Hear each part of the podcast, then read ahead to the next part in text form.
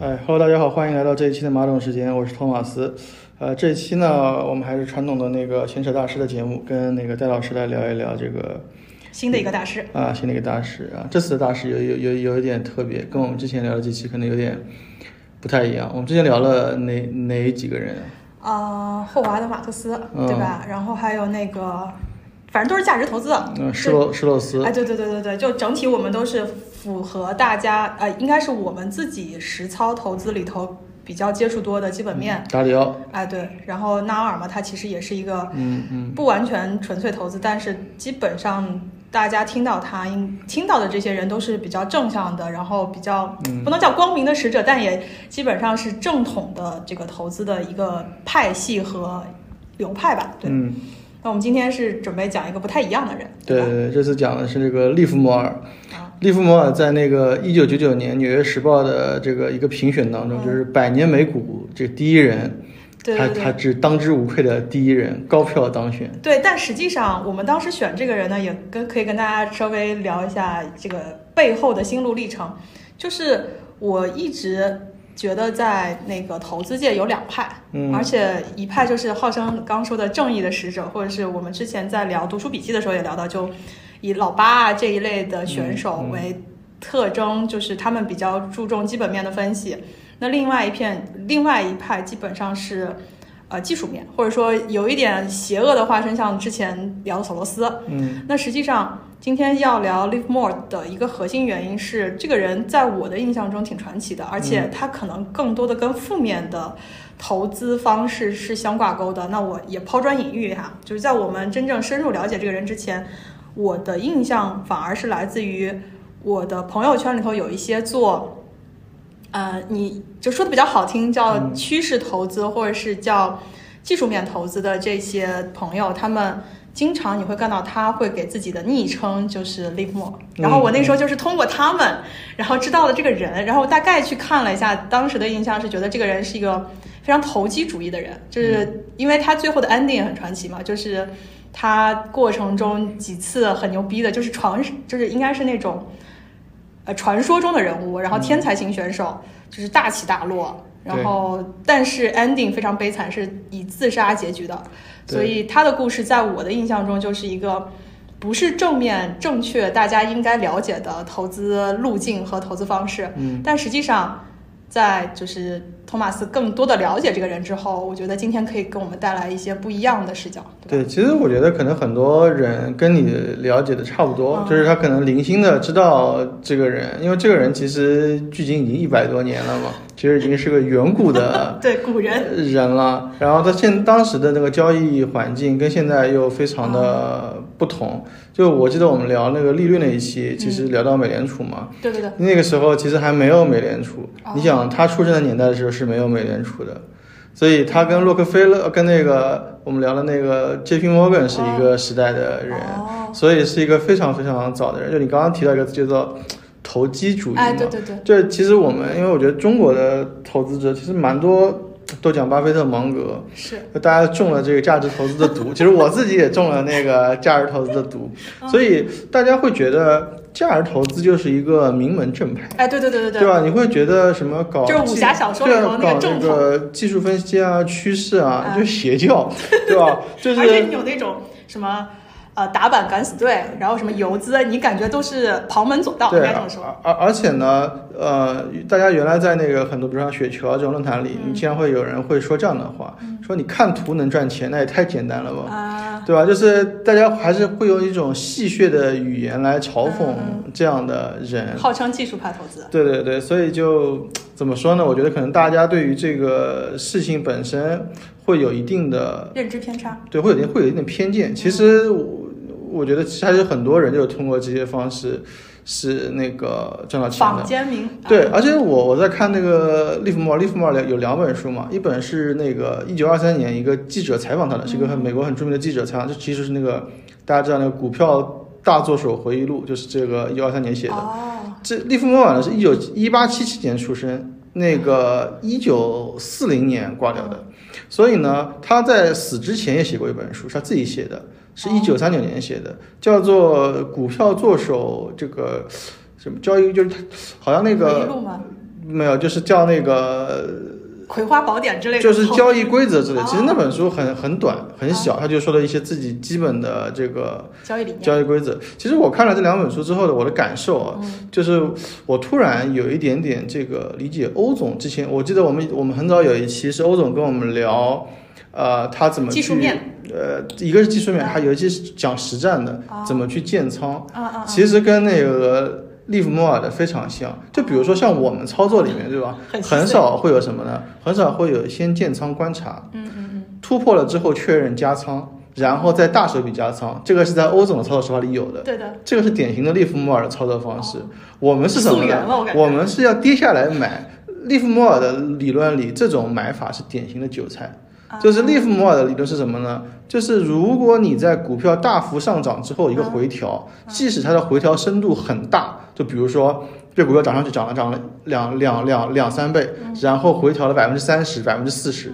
即使回调了这么多，他觉得你在这个时候买入，你还是个韭菜，所以那他的逻辑是什么呢？他就是要在趋势中买入。啊，就是所以他是非常典型的趋势投资的一个代表人物。对，没错，没错。所以他的里面有一个，就是他在那个大这个大作手回忆录里面有一个故事，叫做火鸡的故事。啊，那火鸡是一个一个一个另外一个大作手的这个外号。对外号。哦然后呢，这个人就有人来跟他报一些内幕消息，嗯什么的，让他让让他去做空啊，一只股票，然后他就跟他说现在是牛市。嗯，现在，然后这个人又跟他说了一堆，他就跟他说现在是牛市，然后另外一个人又跟他说了，他说现在是牛市，嗯这什么意思呢？就是因为利弗莫尔觉得你在任何市场做任何事情，你不要跟趋势作对。啊如果现在是牛市，你就要想办法做多；如果是现在是熊市，你就要想办法做空。就是虽然你在牛市里也有个别的机会，可能是有做空的机会，但是你就是这个是个概率的问题哎，。他这个反而挺像我们之前聊达里奥的时候说，达里奥应该是不做判断，而只是去应对市场嘛。嗯嗯那你应对市场，其实就是他说市场永远永远比你更聪明，就是他知道现在是涨，那趋势已经告诉你是涨了，你就不要自己铁呃头很铁说啊我就不相信，我就要做空，是这种。对，其实说到市场呢，也有一个很有意思的点，嗯就是呢，呃，价值投资者大部分都是看那个巴菲特跟格雷厄姆这一套的嘛。对对对对，就是在那个价值投资里面有一个很重要的概念叫做市场先生。嗯对，那市场先生是什么呢？就是格雷厄姆是说，市场先生有的时候脾气好，有的时候脾气不好，他很暴躁对，对对所以市场会有个波动是。那价值投资赚的就是市场先生的这个钱，因为在市场很那个很热的时候你要出去，对在很冷的时候你要进来，所以价值投资是利用市场赚钱的。啊但是趋势投资的逻辑不一样，就利弗莫尔的这个逻辑是市场永远是对的。他就为什么我们一直在我的印象中，他总是很负面，原因是他这个跟趋势做法，不就是我们常说的什么追涨杀跌？没错，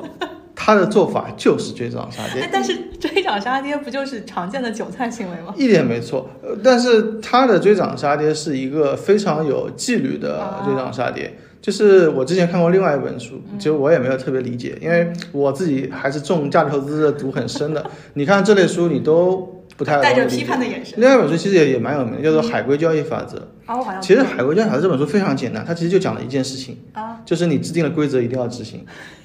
就是大道至简，但是就是做对到，。其实这这本书就讲了一个事情，就是你给自己制定好了规则就要执行。比如说，呃，你的如果你的买卖规则是说以一个一一比三的赔率，比如下跌百分之五要止损，下跌百分之上涨百分之十五要止盈，对对对，那你就一定要在所有的交易里都执执行这个交易规则，嗯你不能因为盘中啊、有一些什么新再做改消息啊等等，然然后突然就又觉得哦哦不行，好像百分之十五不够，还好像还要往上涨。一正，对。对，所以就是不能有这样的变化。即使你要调你的规则，你要在盘后重新去调自己的框架，而不能在这个交易的过程中去改自己的框架，一定要严格执行自己的这个焦虑，呃这个这个纪律。对嗯，因为海龟交易法其实就讲一个故事嘛，就有一就那个主角是个白板嘛，就啥都不懂的人，嗯他就觉得一开始觉得进去觉得自己有劣势，但因为他是白板啥都不懂，所以他就完全按照那个人跟他们说的这种方式去操作。啊但他就比那些懂懂一点的人的收益要好很多，因为那些懂一点的人会就会觉得，哎，就会觉得就半瓶水逛荡那种感觉，对，他会比用用自己的判断，然后去调整那个规则，结果会亏得更多，或者是赚得更少。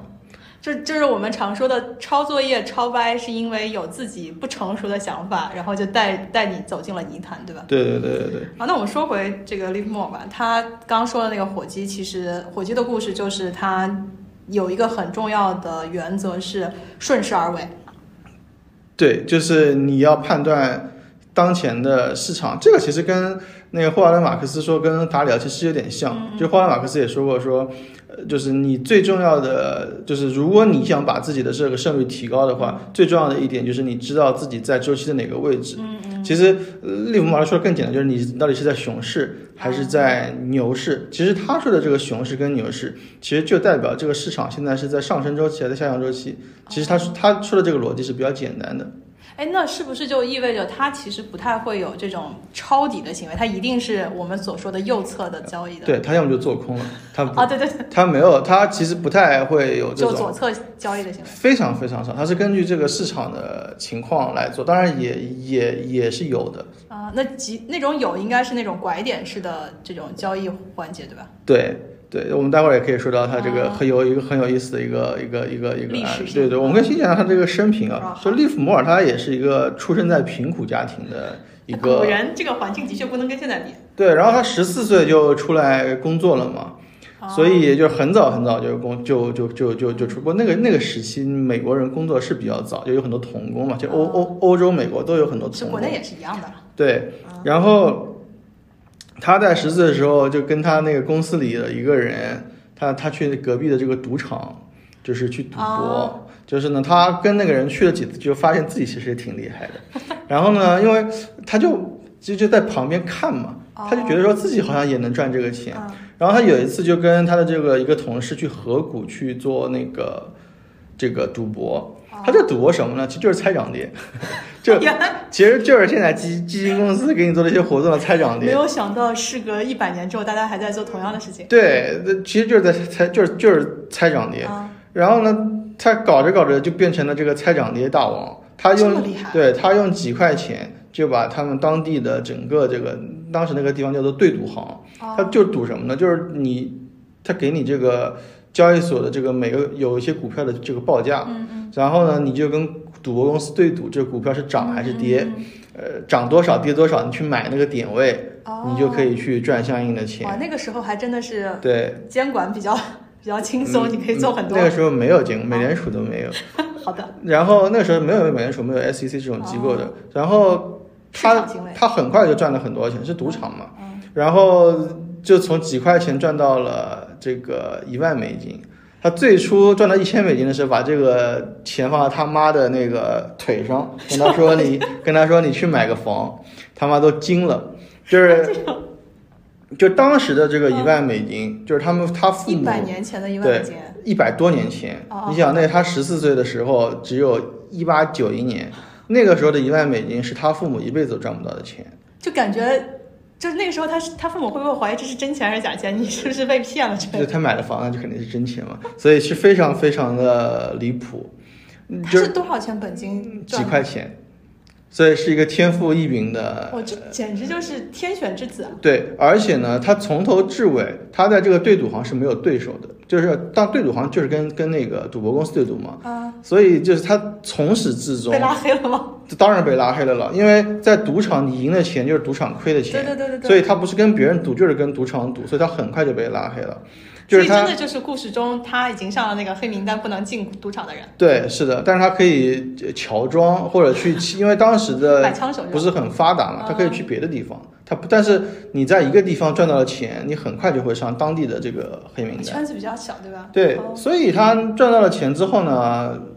当然他因为他在当地也没法赌了嘛，他就去纽约了。去纽约就直接去股票，但他现在觉得他肯定就这么想嘛，说我在这里这么牛，我去那个交易所。实战了。不是更牛吗？那去了交易所之后就发现不是那么回事，很快就把钱都亏光了。就是为什么呢？因为当时的因为对赌行的这个行情啊，你其实可以近似的看成是现在的实时行情，就是模拟盘。这模拟盘是模拟盘和实盘果然操作对，模拟盘什么概念呢？就是说你只要下注了，你就是买到了那个价格。但其实我们大家也知道嘛，其实我们在实际的，比如说我们买一些流通盘比较小的那种股票。其实当时是交易，对，其实你不一定能够成交的。其次是如果你买的注数很多的话，你自己的价格会打压这个股价的。嗯，对对对，所以，而且呢，因为当时他们的这个交易模式呢是说，你下单之后是场内有一个 broker，、哦，就是有一个公司或者有有其实有有有有中介方，对，有人来帮你下单的，啊所以他这个下单的时间很长。比如说，他说我要按照市价买入这只股票，嗯是九十块买的，他很可能买到的时候已经已经是九十五块了，啊所以对他来说，他在这个过程中就会亏掉很多，啊他就非常不适应这种交易模式，所以他去了嗯就是纽约没多久就把这些钱都亏光了。哦，他人生真的好，有一种那种什么凭运气赚来的钱，凭本事又有了亏光。对，其实你想，这个是，但他不是凭，他真的也是凭凭凭本事。哦好的嗯为为为为什么呢？因为他这次亏光之后，那他怎么办呢？那没没钱嘛，而且他明显再去赌，对，而且他明显不知道怎么在这个交易所赚钱，因为这个时候他还不知道怎么在交易交易所赚钱。规则其实还没有摸清。对，所以他很简单嘛，他可能回老路嘛，对吧？但是他不能回老家去搞这个了，他就在上黑名单对，他就在纽约附近去找着他，然后他就问，因为其实当时的交易环境是说，他们跟那些 broker 是很熟的，嗯因为因为 broker 赚的就是这些人的钱嘛。那但想他在这里亏了一万块的，其实很多钱，你想父母一辈子的钱，啊，对，他就问那个 broker 借了几百块钱，哦，说你给我，我肯定能够还你，我有办法，我有这个稳定的稳定的这个 赚钱的地方啊，他就去纽约附近的又去小镇子，对对赌对赌行又去赌，很快又又赚了几千块钱，但是很快就赚几块钱就上了黑名单了。因为因为当地的这种信息传递很快，那这个人一看就无敌，对吧？蹭蹭蹭赢我钱，那我肯定不让你干了。没错，哇，所以他又拿了这个钱，嗯又回去了，啊，很快又亏光了。就是为什么呢？那他这个过程没有 learn the lessons，呃那个时候其实其实他这次亏光的时候，他大概知道了是知道了一个什么样的？对对对，他就觉得说，他原来在对赌行的这一套逻辑，嗯在现有的模式下是行不通的。啊就是他这个里面也有一个这个这个成长的过程，就是他原来在对赌行中就是太短了，就是过于短线了。哦，他觉得是因为其实他要走的那个趋势啊是有一定时间的，嗯，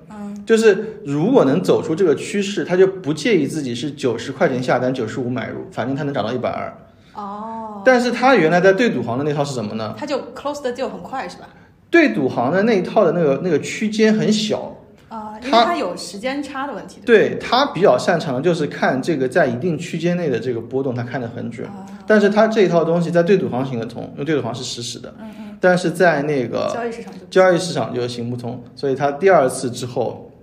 就发觉了啊这个交易的秘密是吗？对的，然后他再去做这个事情的时候就不一样了。就一鸣惊人了。对，所以我所以其实你这个人很明显是真的非常非常有天赋的。对，就是简直就是老天追着你喂饭吃对他其实很快就能，首先他对这个数字很敏感，啊！其次是他、呃、看到一个游，他认为都都是游戏了，啊在这种游戏的这个过程中，他很难很快就能找到这个事情，他怎么能够去找到那个规律对吧？这个人很强，就我觉得不像一般人，一般就就是就是菜嘛。这个人就是很强，他很快就能知道说我怎么能够在这个市场上找到那个信号点，对找到那个机会，转到怎么去赚这个钱就。你有种感觉，它其实就是那个时候的人形计算机，就是它可以在数据中找到规律，并且找到那个，就你想他在对赌行能找到很小区间的这个机会，然后他到真实交易市场之后又很快找到了规律，就是他已经迭代完善自己的交易体系之后，制定了新的规则来新的市场。对的，所以其实在这两次之后，他逐渐就从原来的超短线交易嗯变成了趋势交易，哦，然后他确实就赚到钱了。这么对，而且呢，他在他他从这一波开始就大概就赚到了五万美金，就一路就很快就滚到了，一年之内就滚到了五万美金。哎，这就是它特别传奇和为什么现在很多短线操作或者是所谓的技术派的这些趋势，不就是跟抓涨停一样吗？我抓几个板，那不就是什么打板十倍，然后对，所以为什么这种故事这么吸引人嘛？听是着人热血，沸腾，也？也也是有它的道，也是有它的道，因为它这就是一夜暴富的故事嘛。对对对，而且呢，他们都是杠杆交易，本来就是这种权利金的这种交易，哦所以它更快。对它其实是很快的，所以他找到了方法之后，很快就赚到了这个钱。这个其实就是他第一个经验，嗯就是就是你就是他原来是做短线的，现后来变成了一个一个趋势的中线交易。其实他后来做的一直都是这种趋势的中线交易。然后在这个过程中，他还发现了另外一件事情是什么呢？就他不是虽然我们好像觉得他赚了五万已经很多了，其实不是的。他在这个过程中，他他其实错失了一只大牛股。就他还能来讲讲讲他的对，就是他卖飞了，就是他也拍大腿的对他也会卖飞，哦所以他这个时候他就总结出他自己的第二条规则，就是你不要在它涨的过程中去卖掉它。要克服自己心里对于上涨的那种恐惧，对，其实就是那个易大说的“新高不卖”，哎，你这么一说，似乎很简单的逻辑，但你真的知行合一理解这件事情，我觉得大部分作为普通投资人最难的就是，特别是几乎所有朋友，就中国人，中国投资散户投资都有个特点嘛，是我能扛住跌，因为你扛跌就装死，对吧？嗯我就不看我的股票账户，然后保本出，对对对。我所有听到的故事都是，有的朋友说我排除所有家人的这种反对，然后我就特别看好它，然后一路跌，一路左侧补仓，对吧？已经补到就是我要关账户了，结果它可能很短时间回本，嗯回本之后马上就立刻卖，卖了之后就一路上升，对吧？就几倍这种翻的故事非常多。对的。所以呢，他在这个过程中呢，就因为错失了一只十倍股嘛，嗯所以他其实只只只赚了五万。如果他他没有卖飞的话，他能赚的更多。所以他就总结出了自己的第二条原则，嗯就是说新高不卖。简单来说，就是啊不要在它在在趋势的过程中去过早的卖掉它，嗯这会让你就让利润奔跑。这个对他来说也是一个非常重要的点。然后呢，在这个，因为我不知道你知不知道，利弗莫尔他有一个绰号叫做，其实他是最早的华尔街大空头。呃，我还真不知道是不是就是因为这个原因，所以大家都觉得他跟索罗斯一样是那种就是故事的另外一个反派，因为大家对于空头的这个印象，嗯，都不好。对，因为确实不好，因为你赚的这个钱是别人亏的，因为大部分散户都是做多嘛，那散户做多，没有什么工具，对，然后碰到这个熊市的时候，都是或者是什么时候，你然后因为你你亏的钱就是他赚的钱嘛，所以他带会血的筹码对，所以其实做空的人会，被骂比较多。对对对，而且呢，其实有很多人会把一些事情甩锅给他，啊其实有很多事情呢跟他是没有关系的，因为但他在这里头获利了，让别人不舒服了。对现在其实可能大家都知道说，就是市场其实才是决定这个事情会会会涨还是会，就是其实利弗莫尔他虽然他是一个趋势投资者，但是他其实也是很讲究基本面的。其实那个时候是没有人讲什么基本面的，但他讲基本面的时候也非常简单，他就会说，就是他们那个时代其实还是有很多这种，就是所谓的操盘，就是你现在拿 A 股来说就是坐庄，哦。就是比如说我一个公司里的人，我甚至会找这个利弗莫尔来去抬高股价或者是怎么样？对对对对对，其实它这个里面有非常非常多的故事。其实里面有一个故事，就是说有人找他坐庄去炒炒那个股，炒把那个炒炒高。我们可以先讲那个故事，其实也蛮有意思的。就是呃，他讲的是就是在那个大多数回忆录里面有个叫做联合炉具的一个故事，就是什么呢？就是他不是做已经做的很大了嘛，对对对那其实已经全国知名了。然后呢，他有一个经纪人，因为他其实有很多经纪人，因为他他搞得很大嘛，所以他有很多经纪。他其中有个经纪跟他挺熟的，他呢因为一只股票就是跟我们一样发新股啊，然后就是几个公司合并再再再上市之后，他套了套了一些股票，然后他就来找利弗莫尔说：“你能不能帮我把这些股票给出了？”哦哦，那那要出嘛，就是把把这个股票拉高出货嘛。啊那怎么拉高出货呢？他就他就找想找利弗莫尔来想办法，他自己不知道怎么做嘛。那利弗莫尔就说，这是这个公司就是就品牌是不错的，基本面是不错的，原来上市的时候也不错的。呃但是呢，因为在上市的时候没有处理好一些这个上市的问题，所以导致这个现在这个变成一只冷门股了。那这只股票呢，有三个人，有三个就是大股东是有比较多流流流动盘的，他就说呢，必须得让这三个人不能卖，这我才能把这个股价炒上去。然后有点像限制大股东就是减持之类的操作。对，很有意思。他意思就是说我帮你炒，然后我炒之后这些人在卖，因为有些人其实也是很著名的大作手，啊，就是大玩家，所以他说这些人不能卖。然后呢，他就跟这三个人，因为因为因为现在股价僵着，对这三个人也没好处嘛，所以那他就跟这三个人说，你们不能卖，我帮你们来拉股价，然后这三个人也都同意，因为其实现对他们来说，现在这股票也是拿着就是拿着，也都同意，而且呢，这三个，而且而且利弗莫尔不是说你口头答应啊，他要签协议的，签了个协议，放在一个信托里，把这三个股票都锁定了。然后呢，他对，然后呢，他拿出来一笔钱去帮他们去这个操作。啊，对，去操作。然后呢，有意思就来了，啊，利弗莫尔拿到这笔钱之后，发现第二天这股票就开始涨了。就他还没操作呢，对他没有操作，就发现股票开始涨了，他就在观察，他就什么都没有做。然后过了几天，股票又开始涨了，就是越越涨越多了。然后他会发现报纸上有一个新闻，说利弗莫尔会做多这只股票。那他这个时候就发现不太对了，嗯嗯，然后呢，他就悄悄的，因为那个朋友不是让他把他的股票出掉嘛，对对对，他就慢慢的在卖这些股票，嗯卖卖卖卖到后面就没有了。对然后又过了一段时间呢，这个股票涨不上去了，就开始往下跌，啊，越跌越多，越跌越多，越跌越多，快要跌到这个之前那个朋友的那个价格之下，那朋友就就到他办公室来来来来来来来找茬来着，说你这人怎么回事儿啊？我不是让你去把股价炒高吗？怎么现在股票股价变成这样了？但你想呀，最早其实那个人最早找利弗莫尔的时候，不是让他把股价炒高的，是让他把这些股票给出掉。其实利弗莫尔已经做完了。哦，但是呢，你想那个人为什么要来骂他说你没有把股票炒高呢？因为他其实手里还有别的股票，他在感觉就是一部大戏、啊，对呃，就我我把这个说的简单一点，就其实就是那另外那三个大股东，包括找他来来做这个事情的朋友，他们四个人其实除了这些被锁定的人锁定的股票以外，他们他们还有，另外他们又去买了。他们想自己买完，他们想自己先上车，然后利弗莫尔炒高，他们又能再赚一笔。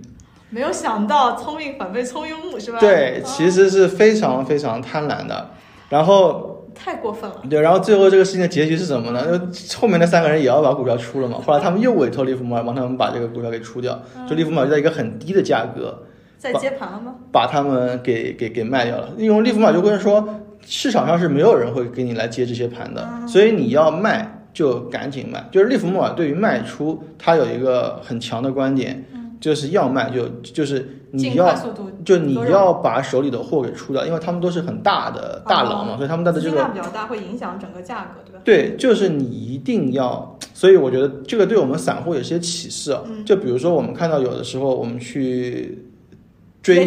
追一些什么的，其实你要想，如果那些人也有这种观点的话，他其实是知道自己要怎么做的，他比你操作会更快。对他一定是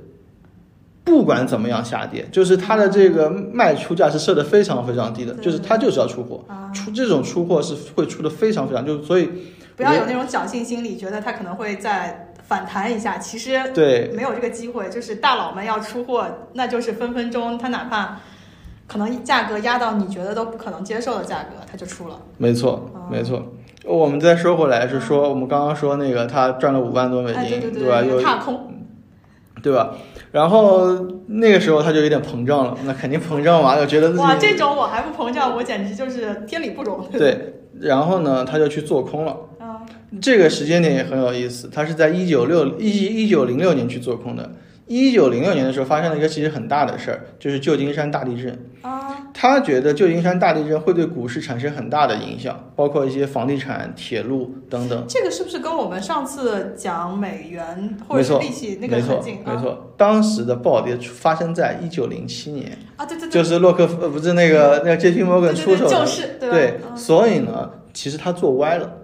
就做早了吧对，做早了，啊，对，早了早了一年。那就损失很大。对，其实他看的是对的，就是他的判断也是对的哎，。这个是不是很像那个之前就最近不是那个酱香拿铁很火吗？嗯之前不是瑞幸在前几年出现那个什么欺诈事件之前，嗯其实也有一家公司做空它，嗯，但是因为做空时间太早。然后亏 就亏到那个就是什么都不行了，嗯斩仓出来之后，对很快就爆出来他造假案，然后就时间差的问题。对其实是一样的嗯，他就是因为做空又破产了，就又清零了。就是其实这个事情就是这，因为我觉得我觉得为什么做做空为什么难，嗯就是因为它的这个收益有限，但是风险无限。啊就是你只要这个时机没有找准，你就是底裤都配了，对，所以呃，其实它这个地这个这次清零跟后面的起飞其实非常近，嗯因为因为其实它还是接着做空，就是他在啊它虽然这只要次有无限子弹，我还能再起来。呃，其实他没有无限子弹，他后来又去借了钱，就是他在就是零六年把这个钱亏完之后，他在隔年他又去看准了一个时机去做空，啊，这个就次踩中了，对，这次就真的厉害了，这就次碰上了 J P Morgan 救市的那个时间点。对，而且他厉害到什么程度？就是他在当年做空的时候，就整个市场是是个风声鹤唳，J P Morgan 还亲不不亲自打电话跟他说：“你老兄弟别做空了。”就是就是因为那个时候我们在讲利率那期其实说了嘛，对对对就 J P Morgan 其实出来救市的嘛，就是联合很多银行家出来要要要救市嘛。其中那个时候在兴风作浪的就是利弗莫尔，难怪他的口碑这么差。对，但是这个人很给人面子，你知道吗？啊，你说哦好没问题，你说不做我不做了，然后他反手就是一个做多，这哪是给人面子？他是觉得要反转了，好吗？他既就所以我觉得就是你其实从这个是也也可以看到另外一个点啊，就是圈子真的很重要，就是他那个时候已经是很头部的圈子了啊，你看都能碰，决决定股市的命运。对对对，所以他又卖了 J P Morgan 一个面子，然后又啊对又反手去做多了，所以他这一波就赚了非常非常多？对对对对，就赚了非常非常多的钱。嗯，来说一个数字，这个时候应该已经到了一百多万美金了，对吧？这个富可敌国了。呃，这个就突然上了一个一对，个但其实你看时量级了。间还是一百多年前。对对对，还是一百多年前。对对对，那个时候、那个哦那个时候他只有三十岁。哇，这个也太人生赢家了吧！而且关键是他的这个人生赢家是那种经过大风大浪起起伏伏啊，对就是他他他很多座的他的人生一直在起起伏伏，很很刺激。他基本上感觉一直在 all in。哇，对他就是我们羡慕那个什么，就是满仓和空仓中间对吧，来来回回，然后人家是全部身家，对的对的，他就一直一直一直在 all in。哦，真的太厉害了。那后来呢？后来他当然很快又清零了嘛，这一次就很有意思了。嗯，就是他被另外一个托托马斯忽悠了。那当时，哎，我跟你说，啊很多名人都叫托马斯。自从我开始就是了解大师之后，对对对对，这真的是蛮多的。然后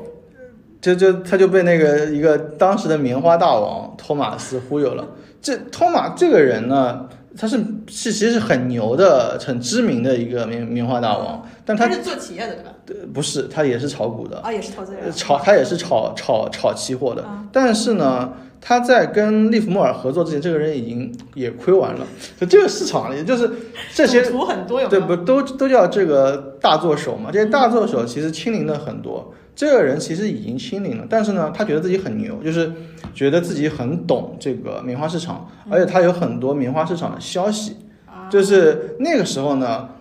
他跟那个利弗莫尔的意见是不同的。啊利弗莫尔那个时候是看空棉花市场的，嗯。但是呢，这个托马斯呢，他是看看多的，嗯。然后他就不停的给利弗莫尔洗脑，说我跟你说怎么怎么怎么怎么样，然后跟你说，你看我在南方有一一万多个探子给我的信息怎么怎么样，我跟你说怎么怎么怎么，哎，一百多年前的这个投资市场真的很抓马。对，很厉很有意思，因为本来就是棉花就是个农业的期货嘛，对对对。所以其实有很多这个信息源，然后他有很多的这个消息源给他很多消息，然后他就跟利弗莫尔去那个那个时候搞得利弗莫尔利弗莫尔很难受，因为呢他确实认可这个人的一些观察和对能力，但是呢他又觉得这个人的这个观点跟自己不一样，啊，那是很煎熬。就对是一方面你要遵从内心的声音，一方面又要跟外面的信息做对抗，对，所以呢在这个过程中，利弗莫尔就败下阵来了，他还是没最有坚持住。他最终把自就是最终接受了这个人的观点，然后去做多了棉花市场，然后就是一路血亏，呃就是他在这一次的这个交易中就亏了大概百分之九十的钱。哎，但是我有个小问题啊，嗯就是我们之前跟佳明聊期货，最核心的一个期货交易的操作就是你不要，就是你要及时止损嘛。嗯，他怎么能一下就是亏到百分之九十多？就是他一路都没有有一些交易他就觉得这一定是会反转的。哦，他真的是一个，不过这也对，就是你但凡非常成功，你一定是坚信自己的判断很。极致，很对对极致。所以呢，他在这个事情里就又总结出了一条规则，就是就是叫不要听内幕消息。啊，当然了，它这个里面其实有两，其实其实有有另外一条，就是你一定要独立判断。当然，他也不能说没有独立判断，就是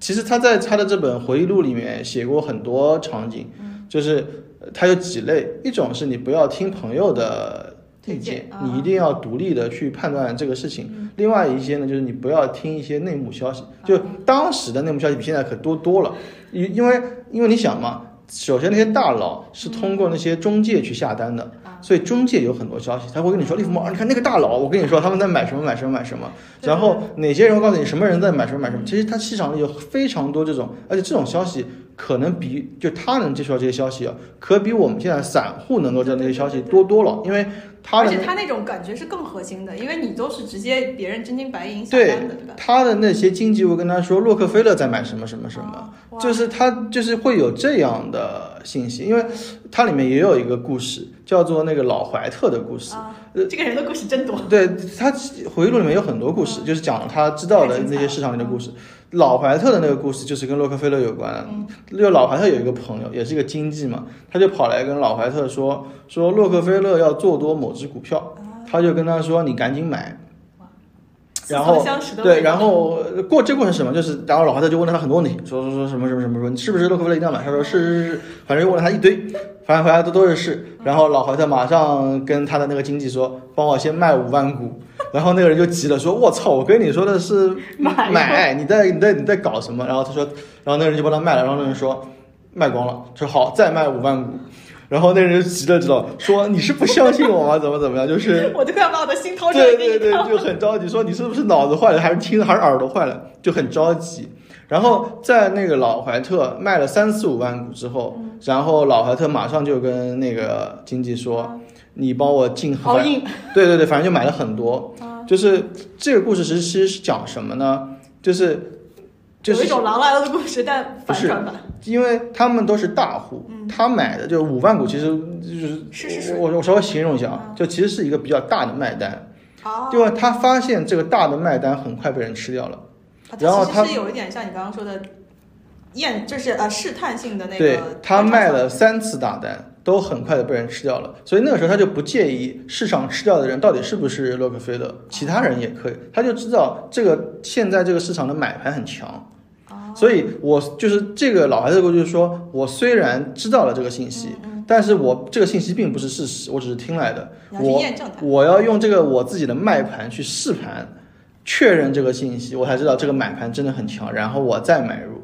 就是、哦。这个，其实就是那个利弗莫尔说的另外一个经验，就是你要确认市场的信息，就你要耐心等待确认市场信息。就说起来好像都挺容易的，但是感觉我们道理都懂，自己操作不了。对对，就是他这个里面有有非常强的这这个实践的经验，嗯，以及一些这个就是细节的操作点。我觉得虽然就是已经时过境迁了嘛，而且我们交我们的交易环境，包括我们的这个交易量，对对对。你也很难模仿他这种操作。但我觉得里面的一些道理，其实很多技术派也好，或者是我们现在在看那个，就是除了基本面之外的一些趋势投资，大家都会还是会去讲，你要观察量价嘛。嗯那量价包括欧总最早跟我们讲这个反转的信号，嗯或者说什么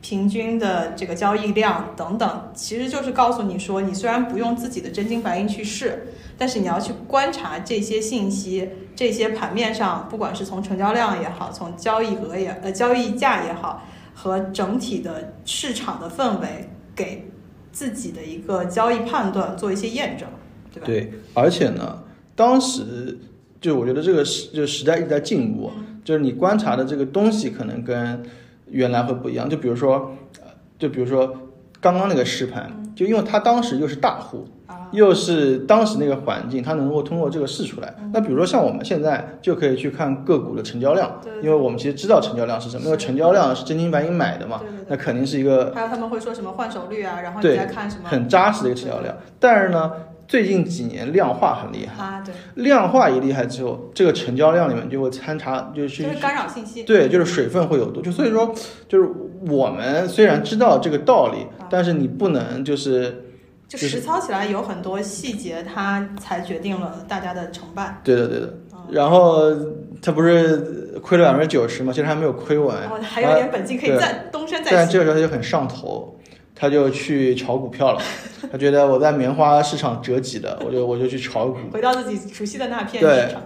然后炒股就很快就亏光了，因为那个时候就是他那一个阶段就完全没有遵守自己的规则。哦什么规则呢？就首先他第一点就是一开始就说了，你要确认这个市场是什么。当时的市场很不好，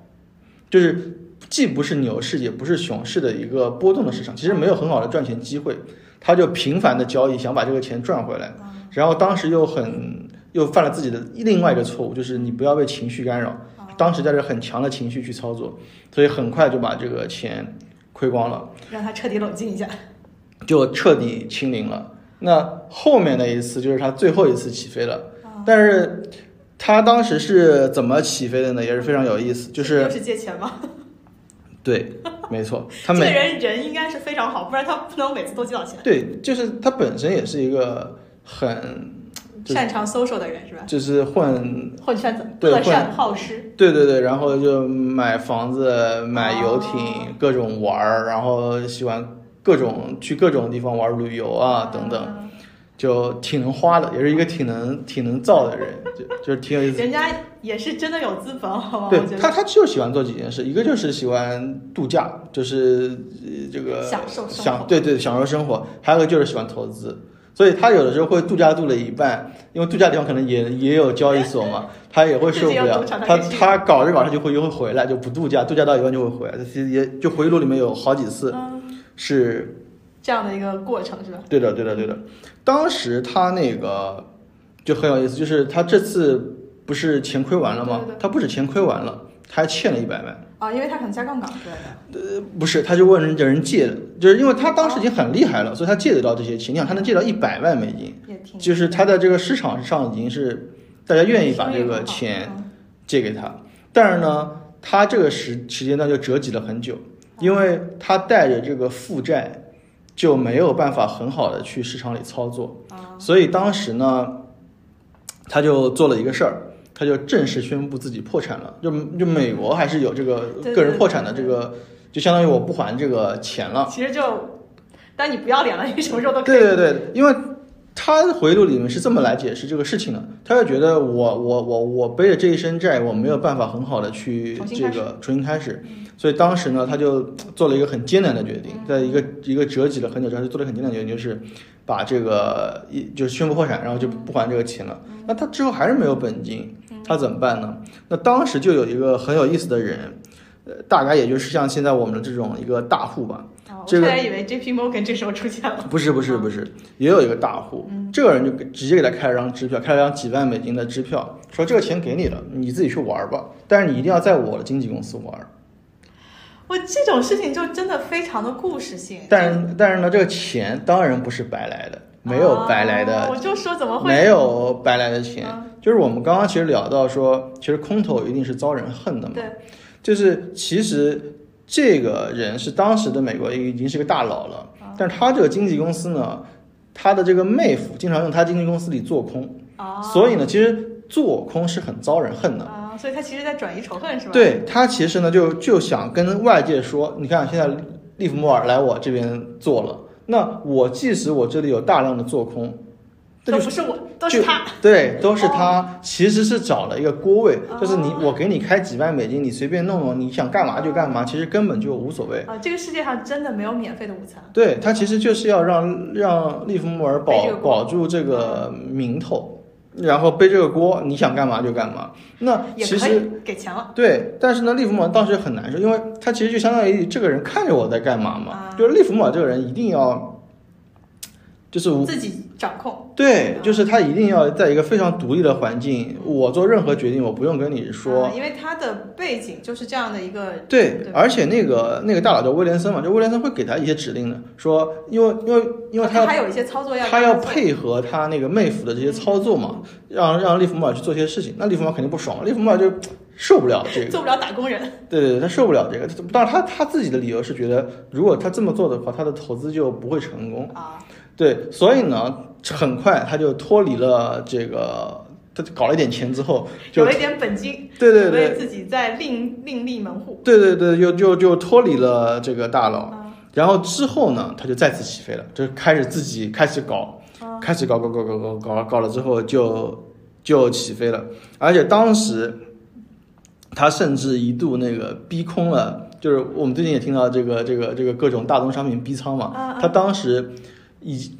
我们之前说他几次破产都是在棉花期货上，他在棉花期货上折戟过很多次，但是这一次他在棉花棉花期货上可是赚爆了。哇，这个他的故事，这个直接就是垄断了棉花期货，当时把这个就是这是就是这是把这个空头空头逼仓了，然后当时那个当时那个总统是威尔逊，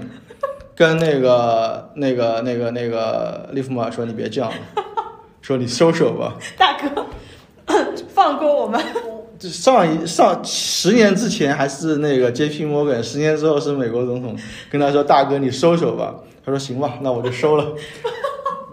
哎，我觉得他就是，其实我们真的之前对他的认知太肤浅了。对，这真的是太牛了。那个时候是一九一九年，啊威尔逊跟他说：“你收手吧。” 他就把那个空头仓位哎，给。但你有一说一啊，就是大家还是文明社会，都是 打个电话好说，不像现在说什么对对对考虑一下你的人身安全。对对对，然后他就平了。平了之后呢，他他这个人也转手做做多吗？没有没有啊，他也是一个很体面的人。嗯，他就他不是原来宣布破产了吗？对对对，他拿也是还钱了。对他把钱都还了，哦，就是还是一个体面人，就是要把丢失去的羽毛 再找回来。对对对对。那后来他就就是其实就这个时候一九一九年嘛，嗯后来他就是一路起飞了。哇，那但是哎，可是我记得我们刚刚最早最早说这个人的故事的时候，他实际上是自杀的，对不对？对，那那他一路起飞怎么会？其实我们还没有说到他的这个最高光的时刻。他还有高光，这都已经当然了，啊他他他最高光的时刻是一九二九年呀，就是大萧条的时候呀。又做空吗？对呀，他他最其实他这个是他最有名的一首，就是我们刚刚说的，他那个把那个做空逼仓棉花是一九一九对年，他最牛逼的是一九二九年，他是在很早之前就就已经看空市场了，是吗？就觉得这个市场有问题，然后他就是做空，所以一九一二九年那一天是黑色星期五还是黑色星期四来着？反正反正黑色哪一天嘛，嗯，他赚了一亿美金，我操，那一天他赚了一亿美金，一天呐，对，赚了一亿美金，而且你知道一亿美金是什么概念啊？我没有当年美国一年的税收是四十二亿美金，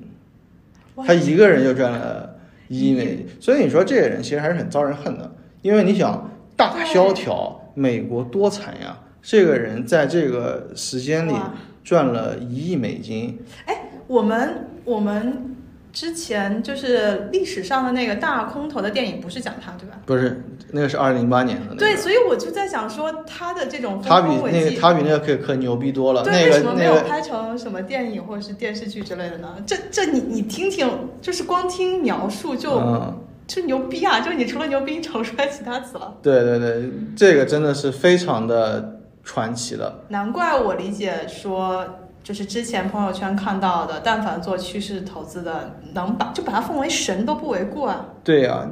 一九二九年的一亿美金，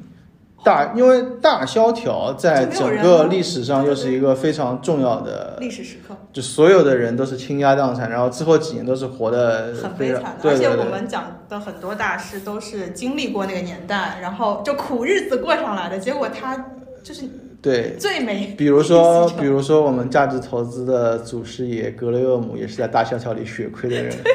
就是哇，这个仇恨值拉爆了。对，没错。那所以所以那然后呢？其实没有人知道他后来是怎么把这个一亿亏光的。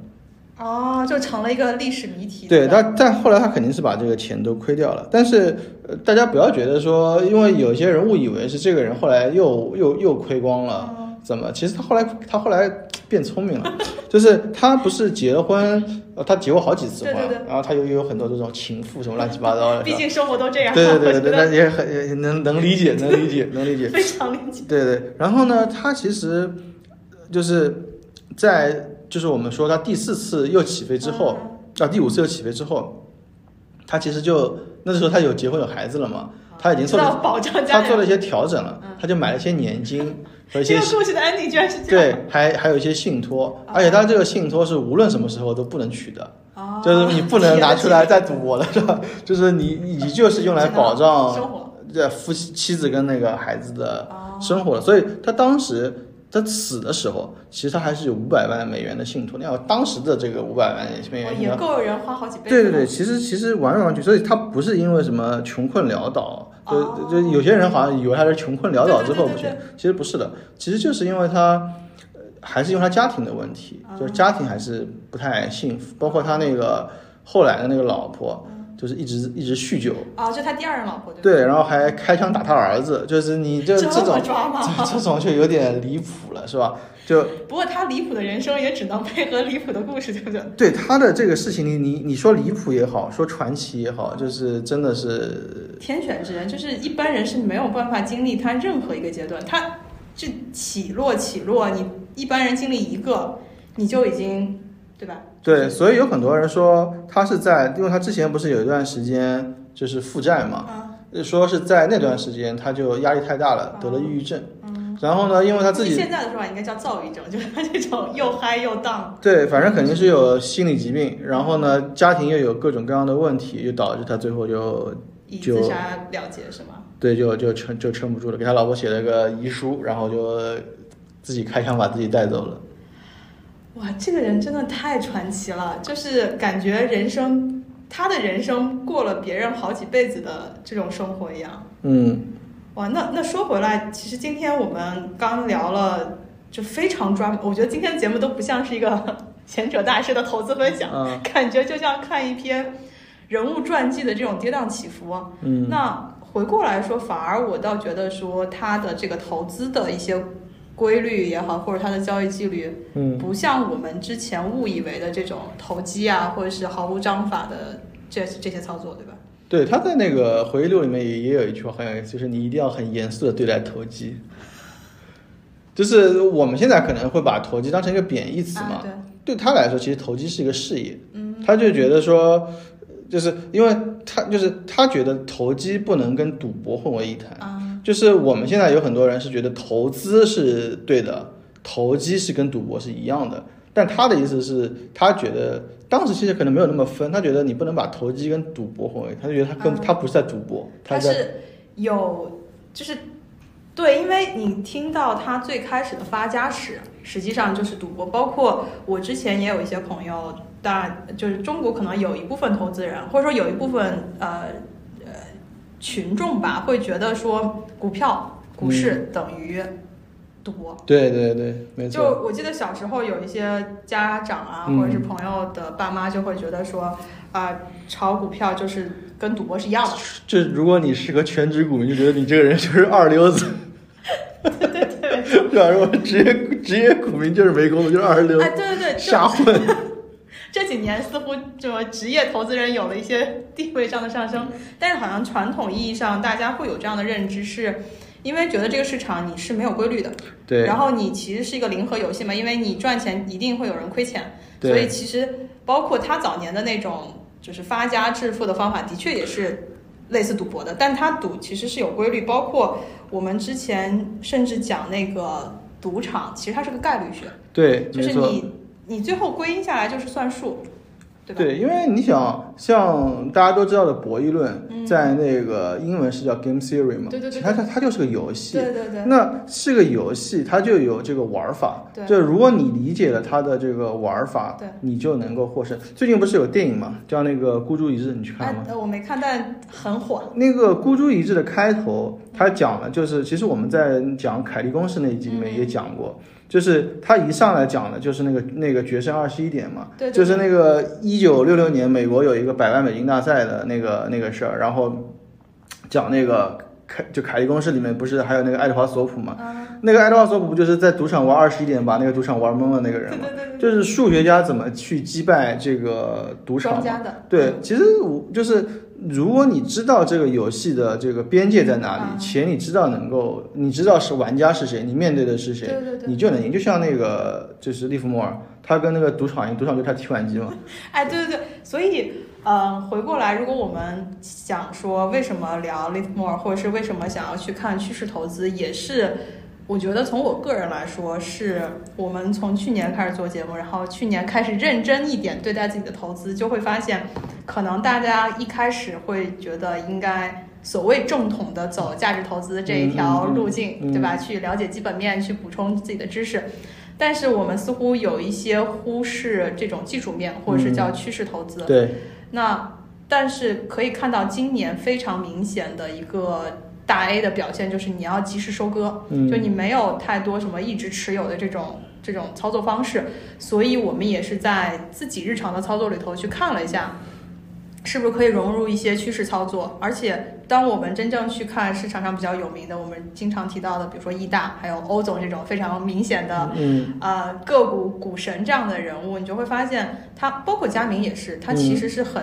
看重数学规律，嗯以及量化中怎么去看这种量价的体现，还有这些指标的。那回过来，这个时候再看趋势投资也好，技术面投资也好，它无非是山峰的另外一边。对你，可以从基本面的那个角度去攀登山峰，你也可以同时从另外一个角度，就是去做技术面的投资。当你真正成为大师的时候，其实你是把这两条路径，就是任督二脉打通，然后合成一套属于自己的体系。包括我们之前说的，呃，我们可能有长线的账户、嗯去做更长时间的持有。那短线来说，像今年，其实如果你是做趋势投资这种震荡，嗯及时在一定区间内收割，嗯你的收益其实应该会蛮好的，对吧？对，所以，嗯，今天聊这么多啊，就是也挺，我觉得也是一个挺欢乐的这个闲扯大师的节目。那最后我们可能有两个彩蛋，对吧？一个是我们会有一本一本书要赠送给大家，哦，对，我们上次去那个中信出版社跟那个这个芒格书院组织的一个活动，啊，作为就是马桶时间第一次线下参与别的主播的活动，对对对，他们有一个送了我们一本书《芒格之道》，因为我本来就有这本书，嗯，所以就把这本书就是送给我们的听众，啊就是听众可以，我们还是第一个留言的听众，好吧，就是送出这一本《芒格之道》，可以跟我们留言，嗯然后私信给我们地址。好的啊，就是这是第一个彩蛋。那我们也是上次有一个金主爸爸赞助哈，这次也算是个金主爸爸。我们有一本书送给大家。另外一个就是我们九月份的这个线下，基本上时间和地点都已经定了。那呃，之前报名的同学应该已经收到详细的一些具体的内容。我们也比较期待九月能在上海跟一些听友进行一个比较面对面的交流。那最后就是。嗯，欧总也是前一阵消失了很长一段时间啊嗯，已。经很久没见到他了，很久没跟他学习了。哎，你看完绿墨之后可以跟他交流交流，我觉得他的体系里头已经对融会贯通了我，我看林默的时候，确确实就是第一个看到了个。欧总的影子，对不对？对对对，就是他跟我们之前讲的，不管是量价还是跟我们讲了几期这个，我们有有一次讲 GPT 的那些实战什么的，嗯其实都是非常相似的是吧？对对对，是有一些手法上的这个相似性的。对对对，这个也就是我们也预告一下，欧总会在九月、十月回归。那他回归的话，也会分享一下他最近一段时间到底干什么去了，嗯那就大家可以期待一下。那我们今天这个节目就先到这里了。嗯，好的，谢谢大家，嗯，拜拜。拜